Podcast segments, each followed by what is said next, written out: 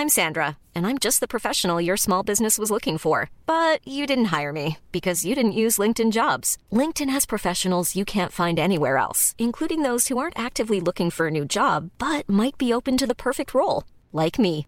In a given month, over 70% of LinkedIn users don't visit other leading job sites. So if you're not looking on LinkedIn, you'll miss out on great candidates like Sandra. Start hiring professionals like a professional. Post your free job on linkedin.com/people today.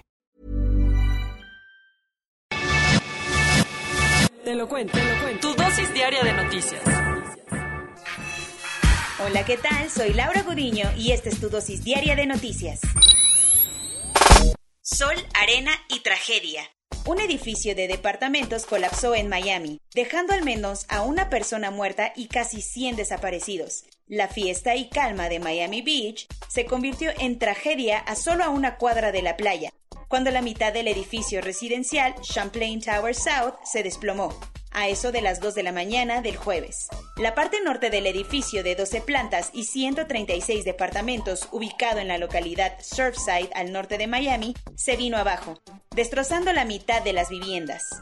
Hasta ayer por la tarde, las autoridades informaron que había al menos una persona fallecida, dos heridos y 102 personas localizadas con vida y 99 personas que aún no habían sido localizadas.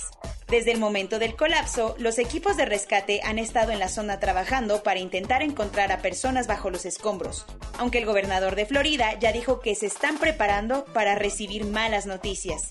Entre las personas desaparecidas se encuentra la hermana de la primera dama de Paraguay, así como muchos ciudadanos latinoamericanos. La alcaldesa ya dijo que no habrá una investigación sobre lo ocurrido hasta que el rescate no termine. Es hora de confrontar el pasado. Más de 750 tumbas aparecieron en un antiguo internado para niños indígenas en Canadá.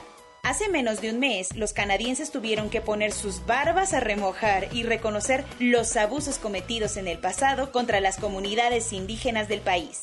Esto después de que fueran encontrados los restos de 215 niños que habrían sido enterrados a las afueras de una de las tantas escuelas usadas entre 1883 y 1996 para asimilarlos al estilo de vida occidental, en un sistema que también implicaba castigos físicos. Y lo nuevo, Parece que aquello no fue un caso aislado porque la Federación de Naciones Indígenas Soberanas, un colectivo que reúne a 74 comunidades originarias de la provincia de Saskatchewan, informó que encontraron 751 tumbas no identificadas en un antiguo internado para niños indígenas, muy cerca de la comunidad de Marival, el jefe de la reserva donde fueron encontrados los restos aclaró que no se trata de una fosa común, sino de muchísimas tumbas que no tienen nombre, ya que la Iglesia Católica les quitó las lápidas durante la década de los 70, algo que es un delito en el país, por lo que el hecho se está investigando como una cuestión criminal. Primo,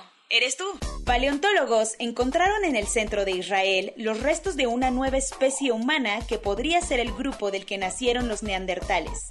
Una de las autoras del estudio asegura que se trata de un fósil eureka, uno de esos restos que aparecen de la nada y vienen a cambiar repentinamente la historia. El impresionante estudio publicado en Science, comandado por el famoso paleantropólogo israelí Israel Hershkovitz, muestra que la cantera de Nesher Ramla al centro del país pudo ser la cuna de los neandertales, pues ahí fueron encontrados restos, fragmentos del cráneo y la mandíbula, de un grupo humano hasta ahora desconocido y que ya ha sido bautizado como Homo de Nesher Ramla. Este homínido habría vivido hace unos 130.000 años y pese a sus rasgos primitivos en el cráneo, tendría dientes tan evolucionados que lo acercarían a los neandertales. Este descubrimiento desterraría la teoría de que el neandertal, grupo con el que los sapiens nos apareamos hace miles de años, era originario de Europa. Lo más impresionante de todo es que los restos que se recuperaron estuvieron a punto de perderse para siempre, porque iban a acabar en los hornos de la cementera más importante de Israel. Cuentos cortos. Fue una semana de muchos cambios en el equipo del presidente López Obrador, porque Gabriel García Hernández renunció a su cargo como coordinador general de programas para el desarrollo. Este puesto, creado durante este gobierno, sirve para coordinar la operación de todos los programas sociales del gobierno, así como tener un control sobre los 32 superdelegados esos embajadores del presidente en todas las entidades federativas de México. Por todo esto, García era uno de los hombres fuertes del gobierno federal. pero ahora mejor regresará a su curul como senador de la República. El gobernador perredista de Michoacán, Silvano Aureoles, sigue enojado porque Morena le arrebató el triunfo a su partido en la pasada elección del 6 de junio. Desde entonces ha asegurado que Morena tiene una relación de amiguis con los cárteles de la droga, motivo por el cual ganó varias gubernaturas, entre ellas la michoacana. Pero ahí no pararon los dichos de Aureoles, porque responsabilizó a los exgobernadores Lázaro Cárdenas Batel, Leonel Godoy y Jesús Reina de gobernar el Estado en conjunto con el narco. Por todo esto, Silvano ya amenazó que presentará denuncias en Estados Unidos por la injerencia del crimen organizado en la elección un juez del reclusorio Oriente vinculó a proceso a Diego Armando N., el sujeto acusado de atropellar intencionalmente a Poli Olivares y Fernanda Cuadra. Los abogados de Diego intentaron reclasificar el delito a tentativa de homicidio, pero el juez decidió mantener las acusaciones por feminicidio en grado de tentativa así que el acusado permanecerá en prisión mientras avanza su caso. Para su veredicto, el juez tomó en cuenta la misoginia con la que actúa el acusado, así como la relación de pareja que mantenía con Polly. Diego se entregó voluntariamente a la fiscalía el sábado pasado. De tantos quizzes sin sentido que has hecho, BuzzFeed ha crecido a tal nivel que ayer presentó sus planes para empezar a cotizar en bolsa. La plataforma digital de comunicación planea que todo se haga a través de una SPAC, término con el que se conoce a aquellas compañías que no tienen operaciones pero cotizan en la bolsa y tienen como objetivo fusionarse con empresas hechas y derechas que busquen hacerse públicas.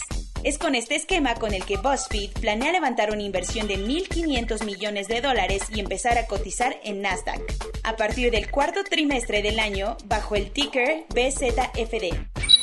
Corona News. En México, el número total de vacunas puestas es de 42.155.839. El número de personas vacunadas con esquema completo es de 17.463.895. Esto representa el 19.52% de la población mayor a los 18 años. La COFEPRIS autorizó el uso de emergencia de la vacuna Pfizer para menores de edad de entre 12 y 18 años el primer fármaco autorizado para adolescentes en México. Lo cual es una extraordinaria noticia porque las autoridades de la Ciudad de México registraron un aumento del 25.2% durante la última semana en los contagios entre adolescentes de 12 años o más. La Secretaría de Salud de Baja California Sur informó que 18 pacientes vacunados han fallecido, de los cuales 4 ya tenían las dos dosis. Aunque cada muerte es muy lamentable, este es un número mínimo frente a la cantidad de personas que han recibido la vacuna. No lo dudes, vacúnate.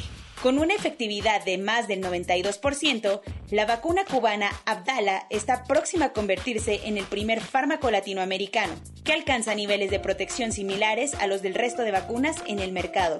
Pese a que había manejado muy bien la pandemia al principio, la segunda ola de contagios está golpeando fuertísimo a Uruguay, ya que es el país latinoamericano con la tasa de mortalidad más alta y el quinto a nivel mundial. No lo dudes, vacúnate. El emperador Naruhito de Japón expresó su preocupación de que los Juegos Olímpicos de Tokio, que empiezan en menos de un mes, se conviertan en un contagiadero. En su informe mundial sobre las drogas, la ONU alertó que el narcotráfico ya está recuperando su terreno y está a punto de llegar a los niveles que tenía antes de la pandemia. Soy Laura Gudiño y esta fue tu dosis diaria de noticias. Hasta mañana.